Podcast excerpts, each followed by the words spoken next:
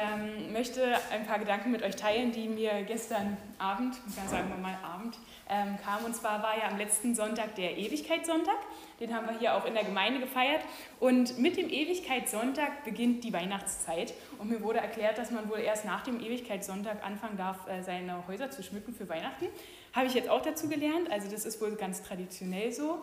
Und äh, gestern bin ich beim Lückefeld so lang gefahren, Krügers Land, und man hat überall die ganzen Wohnungen gesehen, wie die so geschmückt wurden. Da stand wohl ein riesen Schwibbogen oder Lichterketten sind da. Manche geben sich da ja wirklich Mühe um ihre, ähm, ihre Häuser wirklich sehr hübsch zu schmücken. Und bei manchen kannst du so ein bisschen reingucken und dann siehst du so, wie da drin auch alles beleuchtet ist. Ein riesen Weihnachtsbaum mit tausend Lichtern oder irgendwas. Also äh, die ganzen Straßen fangen irgendwie an zu leuchten jetzt in dieser Weihnachtszeit. Und ich finde es schön, weil sich manche Menschen wirklich sehr viel Mühe geben. Und ähm, mir macht es unglaublich viel Freude. Also da wäre ich zum kleinen Kind, wenn ich da so sehe, wie da Rentiere leuchten und weiß ich was alles. Also ähm, auf jeden Fall ähm, bereiten die Leute ihre Häuser so mit dem Weihnachtsschmuck vor. Sie bereiten sich auf Weihnachten vor und es kommt tatsächlich in ganz großen Schritten Weihnachten. Ja, also heute ist erster Advent. In vier Wochen äh, feiern wir Weihnachten und ich denke mir so, huch, wo sind die letzten Monate geblieben? Aber ja, es äh, geht in großen Schritten darauf zu. Und ich habe mir so ein ganz kleines bisschen die Frage gestellt: Weihnachten, was ist das überhaupt? Ähm, wir wissen, was Weihnachten ist, aber für manche Menschen bedeutet es ganz unterschiedliche Sachen. Für manche bedeutet es, ein paar Tage frei zu haben, zu Hause zu sein, vielleicht mit Familie, mit Freunden, äh, vielleicht mal wieder einen Grund zu haben, richtig schönes, leckeres Essen zu machen und sich den Bauch vollzuschlagen, dann ähm, ja, irgendwie rumzugammeln oder mal ähm, Zeit einfach zu haben, wo man nichts tut. Äh, für andere bedeutet es aber auch wieder was anderes. Vielleicht bedeutet es ähm, in der Welt auch ganz viel Konsum zum Beispiel. Also wir hatten jetzt Black Friday und nicht nur Black Friday, wir hatten eine ganze Black Friday Woche. Ja, also man kann unglaublich viel kaufen, man kann immer mehr kaufen und ähm, es ist alles immer günstiger und Leute horten die Dinge. Also auch das ist verbunden mit Weihnachten für manche Leute. In der Hoffnung, dass sie vielleicht irgendwas dabei haben, was sie glücklich macht. Ja, ähm, ich hoffe immer, dass es auch Dinge sind, die einen glücklich machen. Ähm, Weihnachten kann aber auch bedeuten, und das haben wir auch meistens so im Hinterkopf, dass wir so eine Besinnlichkeit haben. Ja? Man denkt über die Dinge nach, man denkt über die letzten 365 Tage nach. Wie habe ich so meine Zeit genutzt? Was habe ich so gemacht? Wo bin ich Schritte nach vorne gegangen? Wo bin ich vielleicht auch Schritte zurückgegangen? Wo bin ich vielleicht stehen geblieben? All das kann Weihnachten bedeuten und natürlich auch noch vieles, vieles mehr. Also es kann bedeuten, dass sich manche Menschen ihrer Einsamkeit bewusst werden. Es kann bedeuten, ähm, ja, dass man einfach nur den bunten Schmuck hat. Es kann ganz viel bedeuten. Ähm, wir Christen wissen aber, was es wirklich bedeutet, was wir wirklich feiern, und zwar die Geburt Jesu in Bethlehem, äh, dass Jesus als Kind auf die Welt gekommen ist. Und ähm, wir freuen uns nicht nur auf diesen Tag, wir haben so eine richtige Vorfreude. Vorfreude ist ja eh so ein deutsches Wort. Andere Sprachen haben dieses Wort gar nicht. Wir Deutschen können Vorfreude haben. Also wir freuen uns schon vor etwas die ganze Zeit. Und ähm, wir, also wir zelebrieren das richtig, diese Vorfreude. Äh, das ist wirklich so, äh, dieses Wort Advent, das kommt ja aus dem Lateinischen und bedeutet ankommen. Also wir, wir, äh, wir feiern die Ankunft Jesu.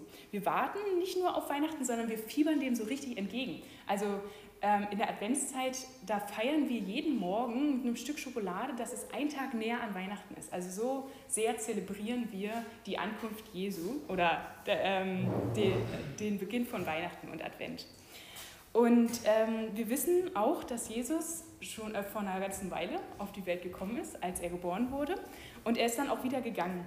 Und ähm, wir lesen in der Apostelgeschichte im Kapitel 1, die Verse 9 bis 11, ähm, dass Jesus auch wiederkommen wird. Dass er nicht nur einmal gekommen ist, sondern nachdem er dann wieder zum Vater gegangen ist, dass er zurückkommen wird. Und zwar heißt es, und als er, die, ähm, als er dies gesagt hatte, wurde er vor ihren Augen emporgehoben und eine Wolke nahm ihn auf von ihrem, äh, von ihrem Auge weg. Und als sie unverwandt zum Himmel blickten, während er dahin fuhr, siehe, da standen zwei Männer in weißen Kleidern bei ihnen, die sprachen, ihr Männer von Galiläa, was steht ihr hier und seht zum Himmel? Dieser Jesus, der von euch weg ist, wird in derselben Weise wiederkommen, wie ihr ihn habt in den Himmel auffahren sehen. Also in der Apostelgeschichte, am Tag der Himmelfahrt, wird uns gesagt, Jesus ist zwar jetzt für einen kurzen Moment weg, aber er wird wiederkommen. Er wird ein zweites Mal wiederkommen auf die Welt, ähm, nachdem er zu Weihnachten das erste Mal gekommen ist. Und wir wissen das. Wir wissen das als Christen, dass Jesus wiederkommen wird. Aber die Frage, die wir uns dabei eigentlich stellen müssten, ist, ob wir wirklich dafür bereit sind. Jetzt könntest du starten. Und ähm, das ist die Frage, die ich heute uns allen stellen möchte. Sind wir bereit dafür, dass Jesus wiederkommt? Ähm, und zwar ist es so, dass wir selbst nicht wissen, wann dieser Tag dort sein wird. Im 1. Thessalonicher Brief, im Kapitel 5, Vers 2 heißt es, dass der Tag, an dem Jesus wiederkommen wird, ähm, kommen wird wie ein Dieb in der Nacht. Also wir kriegen das gar nicht mit. Er kommt einfach so und äh, wir wissen nicht, wann es sein wird, wann es soweit ist. Deswegen müssen wir uns immer wieder die Frage stellen, sind wir bereit dafür? Und ähm, im Advent, ich habe es schon gesagt, da schmücken wir so unsere Häuser und unsere Wohnungen, um uns äh, auf Weihnachten vorzubereiten. Und ähm, heute möchte ich gemeinsam mit euch die Frage beantworten, ob unser Haus, ob mein Haus für Jesus geschmückt ist. Ob wir unser Haus, unsere, äh, unsere Herzenswohnung für die Ankunft Jesu geschmückt haben. Ob wir bereit dafür sind. Denn, und da zitiere ich auch nochmal aus der Bibel, äh, direkt aus der Bibel, da heißt es nämlich, wisst ihr nicht, dass ihr Gottes Tempel seid und dass der Geist Gottes in euch wohnt? Also, indem wir das lesen aus dem 1. Korinther 3, wissen wir, dass wir wirklich eine Wohnung für den Herrn sind. Wir, wir sind ein Haus, ein Tempel Gottes für seinen Geist. Er wohnt in uns. Und wir müssen uns immer wieder die Frage stellen, ist mein Haus für Jesus geschmückt? Ist es eine Wohnung, wo er gerne sich aufhält? Und da möchte ich mit euch ein kleines Gedankenexperiment machen. Und zwar möchte ich euch vorstellen, dass du so in deiner Wohnung bist oder in deinem Haus, ich weiß nicht genau, oder in deinem Zimmer. Und auf einmal klopft es an der Haustür. So, und du gehst so zur Haustür, willst sie öffnen und da steht Jesus vor der Tür und fragt, ob er reinkommen könnte. Und diese Vorstellung ist gar nicht so abwegig, ähm, weil wir nämlich auch in der Bibel lesen, in Offenbarung 3, Vers 20, da heißt es, siehe ich, also Jesus, ich stehe vor der Tür und klopfe an. Wenn jemand meine Stimme hört und die Tür öffnet, so werde ich zu ihm hineingehen. So, das ist eine Aussage. Jesus steht vor unserer Herzenstür. Er möchte reinkommen, er klopft an. Und die Frage ist, ob wir ihm öffnen, ob wir ihn in unsere Wohnung reinlassen. Und dieser Spruch ist ein ganz ähm, wichtiger, weil wir nämlich, also es geht um die Frage, ob wir Jesus reinlassen. Und da der so wichtig ist, habe ich für äh, euch den mal ausgedruckt, damit ihr den auch zu Hause haben könnt, zusammen mit diesem recht schönen Bild, finde ich. Und äh, wir werden heute ähm, ja, wir werden heute die Frage beantworten, ob wir bereit sind für diesen Überraschungsbesuch. Also ich bin zum Beispiel gar kein Freund davon, wenn jemand spontan vor meiner Tür steht und sagt, hm, könnte ich mal kurz reinkommen, weil ich habe eine sehr kleine Wohnung, die ist ganz schnell unordentlich und äh, da kann ich nicht mal jemanden kurz hinlassen, um was abzuholen. Ähm, deswegen, aber trotzdem steht jo äh, Jesus davor, er möchte reinkommen und äh, wir müssen uns die Frage stellen, ob unsere Wohnung überhaupt bereit dafür ist. Und gedanklich möchte ich heute mal mit euch so durch einzelne Räume durchgehen und uns mal verschiedene Fragen stellen. Und dafür habe ich euch auf der Rückseite einen kleinen Grundriss aufgezeichnet. Wir gehen durch diese einzelnen Räume heute durch und ihr könnt euch da ein paar Notizen machen, wenn ihr wollt, vielleicht mal Bibelstellen oder Fragen aufschreiben, die ihr auch mit nach Hause nehmen könnt und darüber mal nachdenken könnt, ist meine Wohnung bereit für Jesus? Kannst du Genau, also ihr habt vorne diesen wichtigen Bibelvers und auf der Rückseite könnt ihr euch Notizen machen, weil wir jetzt nämlich gemeinsam durch die einzelnen Räume unseres, unserer Herzenswohnung mal durchgehen wollen. Und bei mir ist es so, bei euch vielleicht auch, nachdem die Tür geöffnet wurde, die Haustür, äh, da gelangt man meistens zuerst in den Flur. Das ist so der Vorraum der ganzen Wohnung, das, was man als erstes sieht, da, wo man als erstes reinkommt, das, was vielleicht auch noch recht ordentlich aussieht, so, damit man wenigstens ein Paket annehmen kann, ohne dass es peinlich ist. Ähm, und nach diesem Flur eröffnen sich ganz viele weitere Räume ähm, und da eröffnet sich dann sozusagen das ganze Haus. Aber dieser Flur ist ein ganz wichtiger Raum, der, äh, den wollen wir nicht unterschätzen, weil auch die Bibel von diesem Raum spricht. Und zwar wird der Flur in der Bibel, als, äh, das sind die Vorhöfe des Tempels.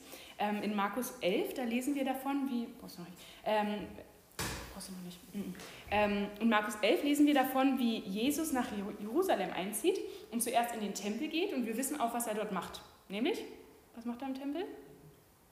Aufräumen. Aufräumen, genau. Also auch Jesus räumt auf, er räumt sein, seine Wohnung auf, da wo, je, äh, wo Gott angebetet wird.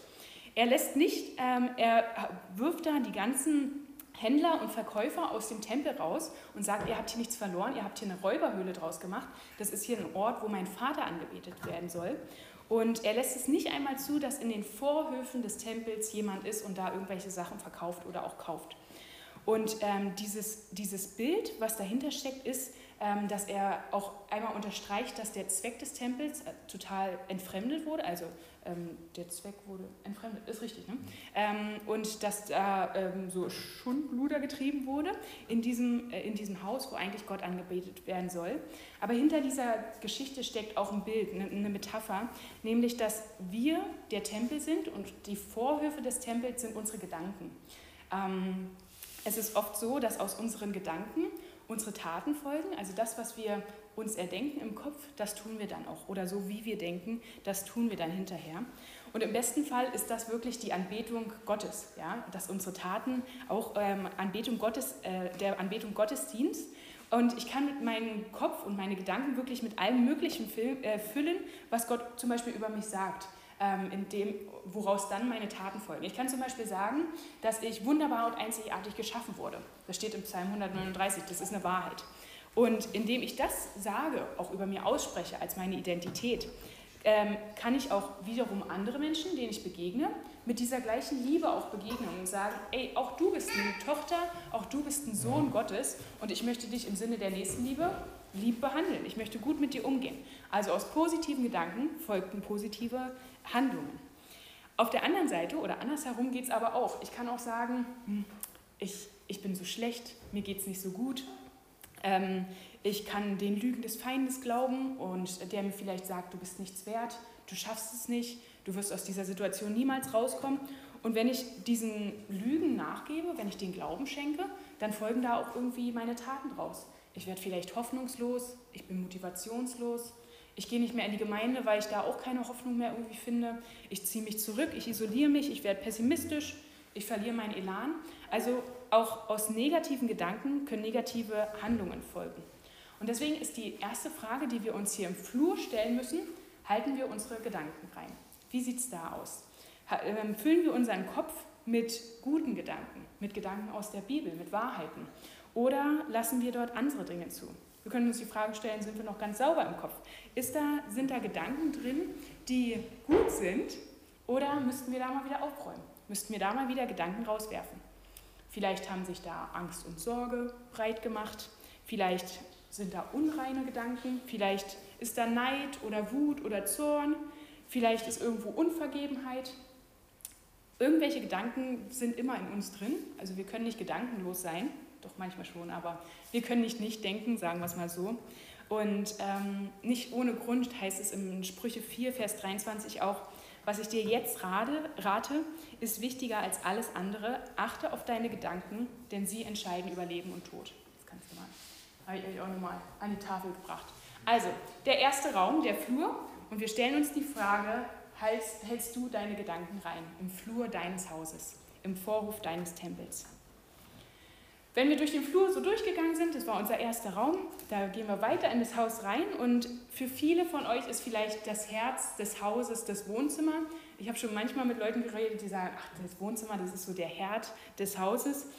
Im Hause Mutzenig, da wo ich herkomme, ist das ein bisschen anders. Da ist das die Küche. ähm, also egal wer wo verstreut ist im Haus, in der Küche trifft man sich immer. Und ähm, da steht auch eine Couch, es ist sehr gemütlich und ähm, da verbringen wir sehr viel Zeit und auch heute habe ich äh, noch sehr gute Gedanken der Küche gegenüber, muss ich sagen. Und mir sind zwei Aspekte in diesem Raum wichtig, die ich mit euch teilen möchte. Und zwar ähm, könnte ich als erstes davon sprechen, dass unser Leib halt auch ein Tempel ist für den Heiligen Geist, ja, also auch unser Körper. Ähm, auch darauf, äh, deshalb ist es auch wichtig, unseren Tempel rein und ja, äh, reinzuhalten und auch fit zu halten. Ich bin dann nicht so der Profi da drin, also es gibt Leute, die gehen zum Beispiel joggen, aber ähm, ich bin da nicht so ein Fan von. Es bedeutet aber trotzdem, ähm, es bedeutet trotzdem, dass wir unseren Leib auch irgendwo fit halten und auch dem etwas Gutes tun, indem wir uns zum Beispiel ordentlich ernähren oder darauf achten, dass wir genug Schlaf haben oder ausreichend Bewegung. Und zwar ähm, ist es, es ist zwar trotzdem so, dass wir am Ende unseres irdischen Lebens uns von unserem Leib verabschieden, also der wird nicht bei Jesus mit dabei sein und trotzdem ist es wichtig, darauf zu achten, weil wir viel einsatzbereiter sind, um auch ähm, Gott zu dienen und für sein Reich da zu sein. Also das ist ein Aspekt, äh, der mir in den Sinn kam, als ich ähm, über die Küche nachgedacht habe. Aber ein anderer Aspekt ist mir äh, noch viel wichtiger. Und zwar lesen wir im Römer 12, Vers 2 davon, dass ähm, dass wir unsere Sinne erneuern sollen. Davon ist, äh, da ist die Erneuerung der Sinne die Rede. Und zwar, damit wir prüfen können, was der gute und wohlgefällige und vollkommene Willen Gottes ist. Das steht in Römer 12, Vers 2. Und bei uns in, äh, im Hause Mutzenig ist es so, dass in der Küche immer sehr viel los ist. Da kocht einer, da redet einer, da macht irgendjemand was. Also ähm, unsere Sinne werden wirklich vollkommen angesprochen, alle möglichen Sinne. Und ähm, es irgendwo duftet irgendwas, irgendwas schmeckt gut, irgendwas sieht lecker aus. Ähm, aber diese Aussage aus dem Römer 12 bedeutet, wir sollen unsere Sinne erneuern. Und ich habe mir die Frage gestellt, was bedeutet das in Bezug auf unsere Herzensküche, unsere Herzenswohnung? Wie können wir unsere Sinne erneuern? Und ich habe das vor einer Weile schon mal im Hauskreis bei Regina und Elsa, ähm, kamen mir diese Gedanken, dass wirklich auch die Bibel uns dazu erstens auffordert, unsere Sinne zu erneuern, aber auch uns erklärt, wie wir es machen sollen, indem wir nämlich unsere Sinne fokussieren auf das Wort Gottes. Und im Wort Gottes finden wir einige echte Schätze, wie wir unsere Sinne erneuern können. Vielleicht kannst du uns die mal zeigen. Kann mal jemand den ersten vorlesen, was wir schmecken können? Ähm, Johannes. Schmecket und seht, wie freundlich der Herr ist. Wohl dem, der auf ihn vertraut. Genau, wir sollen schmecken. Erik, was sollen wir noch machen? Äh, meine Schafe hören meine Stimme und ich kenne sie und sie folgen mir. Eine Wahrheit aus der Bibel, wir sollen hören. Was können wir noch machen, Dani? Gott aber sei Dank, der uns allzeit in Christus triumphieren lässt und den Geruch seiner Erkenntnis durch uns an jedem Ort offenbar macht. Genau, also wir riechen Erkenntnis, aber wir sind auch ein Wohlgeruch für die Erkenntnis Gottes an dem Ort, wo wir sein werden. Rebecca, was noch? Habe ich dir nicht gesagt, wenn du glaubst, wirst du die Herrlichkeit Gottes sehen? Ja, und wir sollen wirklich sehen. Und glücklich sind die, die auch nicht sehen und trotzdem glauben. Auch das passt dazu. Ähm, Elsie, was sollen wir noch machen? Wer euch antastet, der tastet den Augapfel des Herrn, der Herrscher an. Genau, also auch wir sind unantastbar, das sagt die Bibel. Und das sind nur ganz wenige äh, Verse, die ich mal rausgenommen habe, die so diese fünf Sinnesorgane ähm, abdenkt, abdeckt. Ähm, aber wir sollen diese Sinne wirklich auch schulen, indem wir alles, alle unsere Sinne auf die Bibel und die Wahrheiten, die dort drin stehen, fokussieren. Und indem wir unsere Sinne erneuern und uns auf Gott fokussieren, ähm, bedeutet das auch, dass wir uns von allen falschen Sinnen ab, ähm, ab, ähm, abkehren, sozusagen von allen Unsinnen, alle Sinne, die nicht gut sind. Wir legen sie ab und wir konfrontieren sie mit der Wahrheit der Bibel. Was haben wir da für Sinne, Unsinne? Wir haben zum Beispiel den Schwachsinn. Wir, haben, äh, wir denken, wir sind schwach. Aber was sagt die Bibel? Philippa 4, Vers 13, ich vermag alles durch den, der mich stark macht, Christus. Wir sind nicht schwach, wir haben keinen Schwachsinn. Wir haben auch keinen Trübsinn. Es heißt, um den Trauernden von Zion zu verleihen, dass ihnen Feierkleider statt eines betrübten Geistes verliehen werden. Jesaja 61. Wir müssen nicht Trübsal blasen. Wir haben keinen Trübsinn. Wir haben auch keinen Wahnsinn, denn wir haben Waffen von Gott an die ähm, Hand gegeben bekommen, dass wir auch keinen Wahnsinn haben müssen. Diese Art kann durch nichts ausfahren, außer durch Gebet und Fasten. Im Markus 9 lesen wir davon. Wir müssen dem Wahnsinn nicht verfallen. Wir haben Waffen. Manchmal haben wir vielleicht ein bisschen den Eigensinn, der Geist ist willig, aber das Fleisch ist schwach, heißt es in Matthäus 26. Aber selbst dem Eigensinn können wir entgegentreten, indem wir immer wieder sagen, Herr, dein Wille geschehe in meinem Leben und nicht mein eigener Wille. Ich möchte, dass mein Geist willig ist, deinen Willen zu tun. Manchmal haben wir vielleicht auch den Irrsinn, dass wir umherirren, nicht wissen, wo es lang geht. Aber da sagt Psalm 119, dein Wort ist meines Fußes Leuchte und ein Licht auf meinem Weg. Wenn ich dieses Wort lese, dann weiß ich, wo es lang geht. Ich muss nicht mehr umherirren, ich muss dem Irrsinn keinen Raum geben. Also, indem wir uns auf die Erneuerung unserer Sinne durch das Wort fokussieren, werden alle Unsinne ausgetrieben. Wir müssen uns damit nicht mehr beschäftigen. Und mir fiel noch ein drittes ein, ähm, gestern Abend, äh, das hatte ich schon mal gesagt, in Psalm 119 heißt es auch, dass das Wort Gottes ähm, süßer ist als Honig. Das kann man essen, Honig, also es passt auch in die Küche. Ähm, und wir haben schon mal in der Predigt davon gesprochen, dass, ähm, dass Jesus sich als Brot des Lebens ähm, beschreibt. Er sagt, ich bin das Brot des Lebens. Und wenn wir mal ähm, ans Johannesevangelium gleich an den Anfang gucken, heißt es da, dass Jesus das Wort ist. Also wenn Jesus von sich selbst als das Brot des Lebens spricht, dann sagt er, ich bin das Wort, du sollst mich essen. Und du sollst mich nicht nur zu dir nehmen, sondern du sollst mich verdauen, du sollst richtig das Wort in dir aufnehmen. Das passt doch auch richtig gut in die Küche, würde ich meinen. Also die Frage steht auch schon dran, darf Jesus in die Küche deines Hauses? Darf er dich auf der einen Seite mit deinen körperlichen Kräften für den Bau in seinem Reich einsetzen Und bist du bereit, deine Sinne durch die Worte der Bibel erneuern zu lassen? Bist du bereit, Jesus wirklich als das Wort des Lebens in dir aufzunehmen, zu verdauen, wirklich äh, in der Küche zu dir zu nehmen? Ich möchte mit euch weitergehen in den nächsten Raum und zwar in das Arbeitszimmer. Und in dem Arbeitszimmer, da kann man recht viel Zeit verbringen. Ähm, erst recht, wenn man zum Beispiel jetzt Homeoffice hat oder so, da hat man da vielleicht einen Schreibtisch oder man muss vielleicht für Prüfungen lernen, wie Regina oder wie ich. Ich habe ganz viele Klausuren zu Hause, die ähm, auf die Korrektur warten. Äh, können Sie noch lange warten.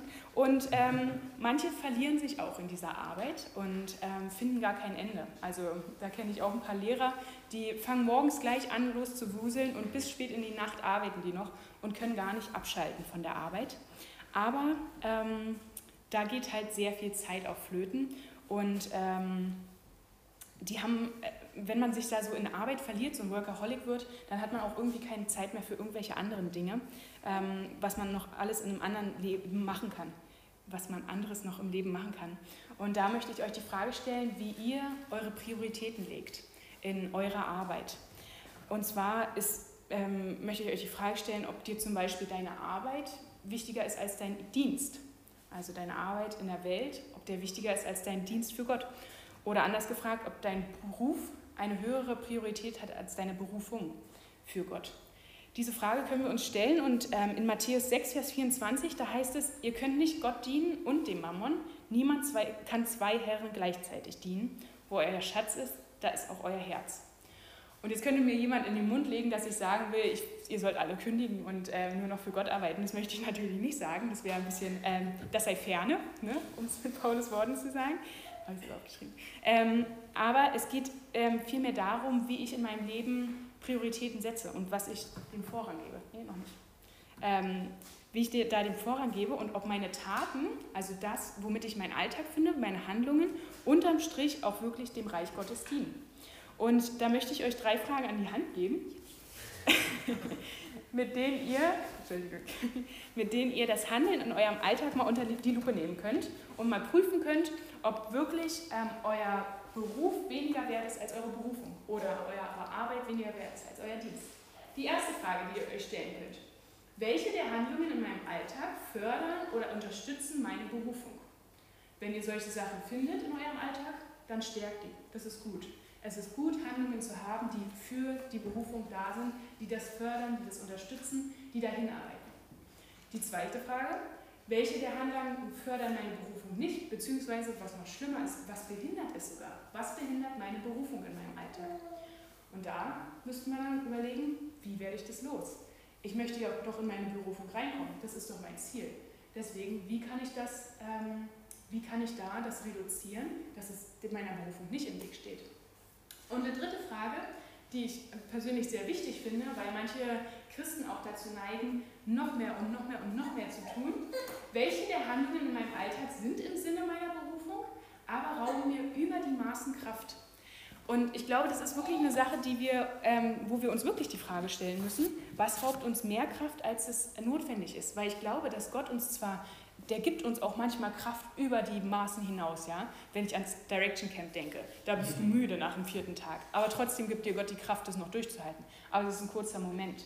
Manche Menschen verausgaben sich so sehr und sagen, ich muss das hier tun, ich muss das hier tun, ich möchte über meine Kräfte noch hinausgehen. Und am Ende gehen sie kaputt daran. Das ist nichts, was Gott möchte. Ich glaube, er möchte wirklich, dass wir auch Zeiten der Regeneration haben. Er hat uns einen ganzen Tag dafür geschenkt. Der Sonntag ist dazu da, damit wir auftanken oder mindestens einen Tag in, dein, äh, in deiner Woche. Im Arbeitszimmer, da wo wir arbeiten, da wo wir dienen, können wir uns die Frage stellen, leben wir in unserer Berufung? Sind unsere Handlungen förderlich für unsere Berufung? In manchen Häusern, und das finde ich ähm, persönlich sehr angenehm, da gibt es ein Musikzimmer. Da steht ein Klavier, da steht eine Gitarre, es sind andere Instrumente noch da. Vielleicht aber auch, wenn man keine Instrumente spielt, vielleicht sind auch einfach nur Liederbücher da. Und im Psalm 22, Vers 4, da heißt es, das kennen wir alle, Gott wohnt im Lobpreis seines Volkes. Und dieses Zimmer hat Jesus sozusagen ganz besonders auch gerne. Er, er liebt es, im Lobpreis zu sein und angebetet zu werden. Aber auch im Musikzimmer müssen wir uns die Frage stellen, ist es für Jesus geschmückt? Fühlt er sich hier wohl? Bringe ich Gott meinen Lobpreis? Bringst du Gott deinen Lobpreis? Und wir wissen, dass es nicht unbedingt Lieder sein müssen. Äh, Lobpreis sind nicht nur Lieder, sondern es ist auch jedes Gebet, jeder Dank, jede Anerkennung dessen, wie groß Gott ist. Ähm, auch in unserem Alltag zum Beispiel. Und die Frage, die ich mir gestellt habe, ist, wenn ich Gott nicht mein Lob bringe, wem bringe ich es dann? Ähm, das, die Idee oder die Frage kam mir, weil ich mich an ein Lied erinnert habe, was ich wirklich sehr, sehr schön finde. Und die Frage ist, ähm, wem bringst du dein Lob? Wer steht auf der Bühne deines Lebens? Oder gibt es auf der Bühne ähm, auch noch andere Dinge, die dein Lob und deine Anerkennung bekommen? Oder vielleicht auch deine ganze Aufmerksamkeit? Wo ist es vielleicht notwendig, dass du mal deine Bühne radikal freiräumst von all den Dingen, die, deine, die so den ersten Platz in deinem Leben einnehmen wollen? Und dann ähm, die Anbetung auch einfordern, die eigentlich ganz allein für Gott ähm, gilt und dem, äh, die ihm gebührt. Und dieses Lied, das finde ich in diesem Zusammenhang ganz ähm, schön, das beschreibt es so ein bisschen. Da heißt es in der, Bridge, in der Bridge, Lobpreis ist mehr als ein Lied. Und wenn wir uns diesen Satz mal angucken, dann bedeutet es, oder der Sänger möchte uns damit sagen, dass ähm, du natürlich ganz viel Lobpreis machen kannst. Du kannst ganz vorne mitsingen und weiß ich was alles ähm, und ganz viele Lieder singen. Aber die Frage ist, ist auch dein Lebensstil? Bringst du auch mit deinem Leben, mit deinem Lebensstil ein Lob für Gott dar? Und ähm, da muss ich dann wirklich nochmal überlegen, ist mein Leben eigentlich ein Loblied für Gott? So, ist, äh, bringe ich mit meinem Lebensstil ein Loblied für Gott dar? Und ähm, da müsst ihr mir, glaube ich, zustimmen. Es ist halt, es passt irgendwie nicht zusammen, wenn ich am Sonntag ganz vorne stehe, am lautesten singe und ähm, ich sag mal der heiligste Mensch auf Erden bin. Und dann fahre ich nach Hause, zurück in mein Privatleben und da mache ich irgendwelche krummen Sachen oder ich erzähle irgendwelche perversen Witze oder ich bringe meinem Nächsten keine Liebe entgegen oder spreche schlecht über die oder lästere oder so und es gibt noch ganz viel mehr. Das ist irgendwie, das passt nicht zusammen. Und die Frage ist wirklich, ist mein Sonntags-Ich, ja, das, was ich hier in der Gemeinde bin, ist das das gleiche wie mein Montag bis Samstag ich? Passt mein Lebensstil zu dem Lobpreis, den ich am Sonntag bringe? Und ähm, ist mein Leben wirklich ein Lobpreis für Gott? Bringst du im Musikzimmer deines Herzens Gott mit deinem Lebensstil ein Loblied dar? Wollte ich auch gerade fragen. Genau. Ähm, wir haben noch zwei Räume vor uns. Und zwar gehen wir jetzt mal in unserer Herzenswohnung eine Etage tiefer in den Keller. Ähm, und zwar wissen wir, dass wir als Menschen in einer gefallenen Welt leben. Ähm, nachdem die Sünde Teil unserer Geschichte wurde, das wissen wir, regiert auch der Widersacher hier auf Erden ähm, und versucht mit allen Mitteln, dass wir immer wieder in die Falle der Sünde tappen. Und es gelingt ihm auch recht oft. Also in meinem Leben ist es leider so, dass, äh, dass ich immer wieder Dinge erkenne, wo ich der Sünde verfallen bin. Und die Frage ist weniger, ob wir der Sünde verfallen, sondern wie wir damit umgehen, wenn wir es erkannt haben. Und da ähm, die Frage, wie gehen wir mit unserer Sünde um? Im ersten Johannesbrief, im Kapitel 1, 8 bis 9, da steht, wenn wir sagen, dass wir keine Sünde haben, so verführen wir uns selbst und die Wahrheit ist nicht in uns. Wenn wir aber unsere Sünden bekennen, so ist er treu und gerecht, dass er uns die Sünden vergibt und uns reinigt von aller Ungerechtigkeit. Ihr kennt vielleicht diese Redewendung, ein paar Leichen im Keller zu haben. Ich finde die persönlich sehr gruselig, aber im Endeffekt ist es eigentlich ein schönes Bild für die Sünden, die wir manchmal so wie etwas im Keller haben, was einfach da nicht hingehört. Es soll einfach nicht Teil unserer Herzenswohnung sein.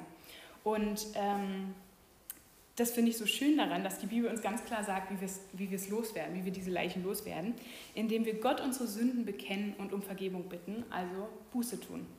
Und die Verheißung aus dieser Bibelstelle ist ganz eindeutig, dass er uns von aller Ungerechtigkeit reinigen wird und ähm, wir wieder gerecht gemacht sind, also da, dass wir gerecht gemacht sind durch Jesus.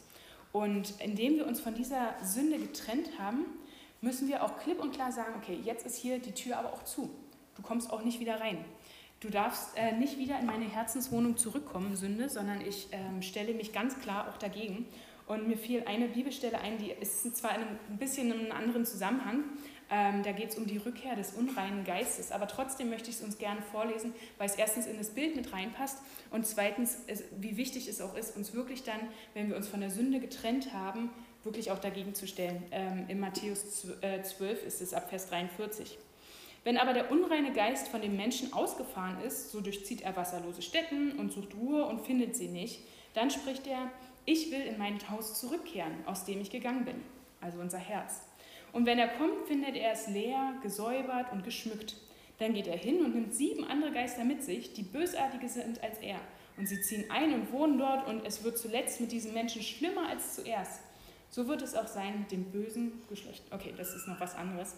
Ähm, aber die Bibelstelle unterstreicht, wie wichtig es ist, wirklich, wenn wir von einer Sünde frei sind, uns dagegen zu stellen und zu sagen, du wirst nie wieder Teil meines Herzens werden.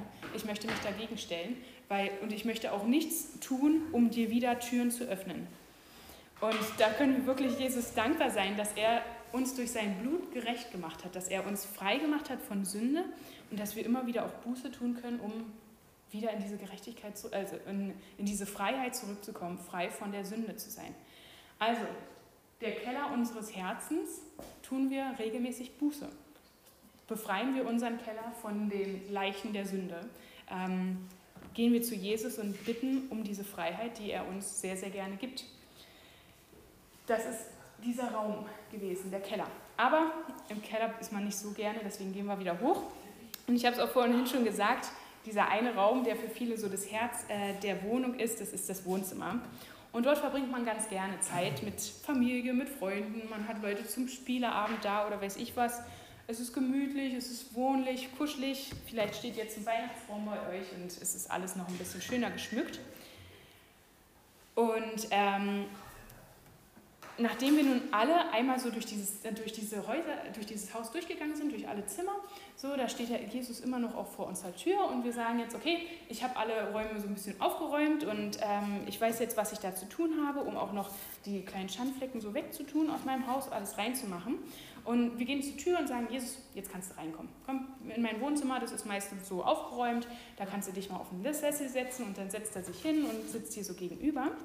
Und ähm, er ist nur deinetwegen da. Er ist heute an deine Tür gekommen, er hat angeklopft und möchte reinkommen, er will dir zuhören, er will wissen, wie es dir geht, er will mit dir ins Gespräch kommen, er will wissen, was dich beschäftigt und du nimmst dir auch die Zeit ähm, dafür oder auch nicht. Das ist die Frage, die wir uns im Wohnzimmer stellen. Nehmen wir uns die Zeit für Gott? Und da möchte ich euch bitten, dass ihr euch mal mit mir gemeinsam ein, zwei Szenarien vorstellt. Es kann sein, ähm, es kann sein, dass Jesus jetzt so vor mir sitzt, auf meinem Sessel. Und ich sitze kurz da und dann fällt mir ein, ach, warte mal, auf meiner To-Do-Liste habe ich noch ganz viele Sachen. Ich muss mal ganz kurz los. Ich muss hier noch ein paar Sachen erledigen. Und dann geht's los. Man wuselt durchs Haus, erledigt hier noch was, man macht da noch was. Ähm, hat hier vielleicht noch Anruf zwischendurch und ähm, immer wieder sieht man dann mal so, okay, im Wohnzimmer, da sitzt noch Jesus, ich gehe auch gleich zu ihm, ich muss nur noch schnell das erledigen ähm, und man erledigt das und macht hier und da was. Und ach, da ist er ja immer noch, ich bin ja immer noch nicht bei ihm. Und man lässt sich so treiben von den To-Dos seiner Liste. Und am Ende des Tages äh, ist man ganz platt und erschöpft. Und dann setzt man sich auf die Couch neben Jesus. Und dann sagt man, ach Jesus, du bist ja auch noch da, ich wollte dir noch sagen, dass ich danke für den Tag. Und dann sind die Augen schon zu und man ist eigentlich schon eingeschlafen. Mir geht es manchmal so, wenn ich abends noch beten möchte und Zeit mit Gott verbringen möchte, dass ich so geschafft bin von meinem Tag, dass ich es nicht mal mehr schaffe, mit ihm zu reden oder währenddessen einschlafe. Und an solchen Tagen, wenn wir es mal mit Lukas 10, mit der Geschichte von Maria und Martha vergleichen, da hat unsere Martha ganz viel rumgewuselt und hat ganz viel geschafft. Das ist auch schön und das ist auch toll, wenn wir produktiv sind. Aber unsere Maria, die einfach zu den Füßen von Jesus sitzt, die kommt völlig zu kurz. Und die hat nicht auftanken können. Das ist ein mögliches Szenario. Weiß ich nicht, ob ihr es kennt. Ich kenne es sehr gut. Ein anderes Szenario ist, du sitzt auf der Couch, neben dir sitzt Jesus und irgendwo läuft der Fernseher. So, da, da läuft irgendwas, kann sein, dass es was Spannendes ist, was Interessantes, vielleicht hörst du auch zu, vielleicht ist es aber auch irgendwie nur so eine Sache nebenbei. Ähm, vielleicht ist es dir eine ganz willkommene Ablenkung nach einem langen Tag, der, der war anstrengend, du musstest viel nachdenken. Und Jesus sitzt so neben dir und du guckst Fernsehen. Und eigentlich weißt du ganz genau, der möchte gerade mit dir reden, der möchte ein Gespräch mit dir anfangen, aber alles um dich herum ist so viel lauter. Der Fernseher läuft, deine Gedanken sind noch irgendwie unruhig, vielleicht läuft irgendwo noch ein Radio, die To-Do-Liste guckt auch noch mal irgendwo rauf. Und an Stille mit Jesus ist überhaupt nicht zu denken. Das ist auch ein Szenario, wie wir Jesus so zwar bei uns haben können, aber irgendwie bekommt er keine Beachtung. Und dann denkt ihr euch vielleicht so, mir geht es manchmal so, ach stimmt, ich muss ja, ich muss ja meine, meinen Kopf auch mit guten Dingen füllen. Ich muss ja Zeit mit Gott verbringen. Und dann sage ich, okay, Fernseher, den mache ich zwar nicht aus, aber ich schalte wenigstens auf Bibel TV rum. Und dann gucke ich da ein bisschen was und danach bin ich fertig und dann denke ich mir so, ach, jetzt liest du noch das und das Buch, da wird irgendwas erzählt, das hat ein Missionar geschrieben, nehmen wir uns das noch raus. Nebenbei läuft irgendwo noch Lobpreis bei Spotify und davon werden wir die ganze Zeit noch beschallt und vielleicht äh, willst du dir auch später noch eine Predigt anhören. Ich will nicht sagen, dass das schlecht ist. Es ist immer ein guter Anfang, sich mit guten Dingen zu füllen, aber trotzdem ist es nicht still, oder? Es ist trotzdem unruhig, ich werde trotzdem von allen Seiten noch ähm, zugedröhnt mit irgendwelchen Dingen und Jesus kann, obwohl er neben mir sitzt und darauf wartet, immer noch nicht zu Wort kommen. Diese Dinge sind gut, ich möchte nichts dagegen sagen, aber sie rauben uns trotzdem die Stille, die wir vor Gott haben sollen und die wir uns auch bewusst nehmen sollen. Also in diesem, in diesem Szenario möchte ich euch ermutigen, mal wirklich still zu sein. Handy ausmachen, Lobpreis ausmachen, nur die Bibel da haben, weil die Bibel ist das Wort Gottes. Da kann er wirklich eins zu eins zu uns reden. Das haben wir jetzt alles erkannt, das Szenario ist abgeschlossen. Wir wissen, okay, wir müssen mit Gott reden. In der Stille, wir, wir haben jetzt keine Ablenkung mehr, alles ist weg. Also geht's los. Jesus sitzt so neben mir und ich sage, hey Jesus, mich hat heute das und das beschäftigt, diese Person ist wirklich, ach und ähm, ich, ich danke dir zwar, dass ich die kenne, aber irgendwie und kannst du mir da nicht helfen? Und Jesus sagt so, ja, und zwar, ach so, und dann ist noch diese Sache, das wollte ich dir auch noch, da wollte ich dir erstmal danken, das ist nämlich auch ganz wichtig im Gebet, aber ich wollte dich auch bitten, dass du das und das machst. Und dann sagt Jesus, ja, das kann ich gerne. Ach, und, und dann fällt mir noch das und das ein. Ach so, und jetzt äh, bin ich fertig, war ein schönes Gespräch, danke Jesus. Ich gehe dann mal. Und ähm, das ähm, muss ich mir auch selber auf die Fahne schreiben, so ist es ganz oft. Ein Gespräch, was ich mit Gott führe, ist ganz oft Monolog. Ich rede und rede und rede und rede und rede. Und nach zehn Minuten denke ich mir, geiles Gespräch, danke, schön, dass du zugehört hast. Aber er selber ist auch nicht zu Wort gekommen. Also, wir wissen ein Gespräch, was wir führen mit einem Menschen, da warten wir natürlich auch auf eine Antwort. Beziehungsweise wir hoffen, dass derjenige antwortet. Und ähm, auch mit Gott ist es genauso. Wenn wir mit Jesus ins Gespräch kommen wollen, müssen wir natürlich auch zuhören. Wir müssen nicht die ganze Zeit reden, sondern zuhören, was Gott uns auch antworten möchte. Und das Schöne ist, er hört mir zu, er hört auch alle meine Anliegen, die ich habe, aber er möchte auch mir etwas sagen. Die Frage ist, sind wir bereit zuzuhören? In der Stille auch mal zu hören, was Gott sagt. Die Frage haben wir gestellt, wie viel Zeit verbringen wir im Wohnzimmer unseres Herzens mit Gott, auf der Couch, in Stille, im Hören? Und ähm, ich denke, dass Jesus da so sitzt und wirklich sich danach sehnt, dass wir Zeit mit ihm verbringen. Das ist eine ganz wichtige Sache und auch eine ganz wichtige ähm, Energiequelle, Kraftquelle für uns, wenn wir dort so zur Ruhe kommen können und im Gespräch mit Gott wieder auftanken können. Die Frage ist, hören wir, wie er nach uns ruft? Sehen wir uns auch danach, Zeit mit ihm zu verbringen und mit ihm zu reden? Und das sind so ganz viele Räume gewesen, die wir jetzt so in unserer Herzenswohnung mal abgegangen sind. Und wir feiern halt Advent. Wir blicken voll Freude auf Weihnachten und auf die Ankunft Jesu. Wir freuen uns darauf, dass dann irgendwann Weihnachten ist und wir feiern diese erste Wiederkunft Jesu. Aber Jesus wird auch ein zweites Mal wiederkommen. Er wird wiederkommen und wann, das weiß nur Gott allein. Wir wissen es nicht. Umso wichtiger ist es aber, dass wir bereit sind für ihn und dass wir auch unser Herz dafür vorbereiten und ihm eine richtig schöne Wohnung schmücken. Nicht nur unsere Wohnung, die wir jetzt für Weihnachten schmücken, sondern dass wir unser Herz schmücken mit guten Dingen. Und ähm, ich, möchte, ich möchte dich einladen zu hören, wie Jesus an deine Tür klopft und einlassen möchte und du so durch dein, deine Häuser, dein Haus und deine Räume durchgehst und guckst, ob deine Räume für ihn vorbereitet Amén.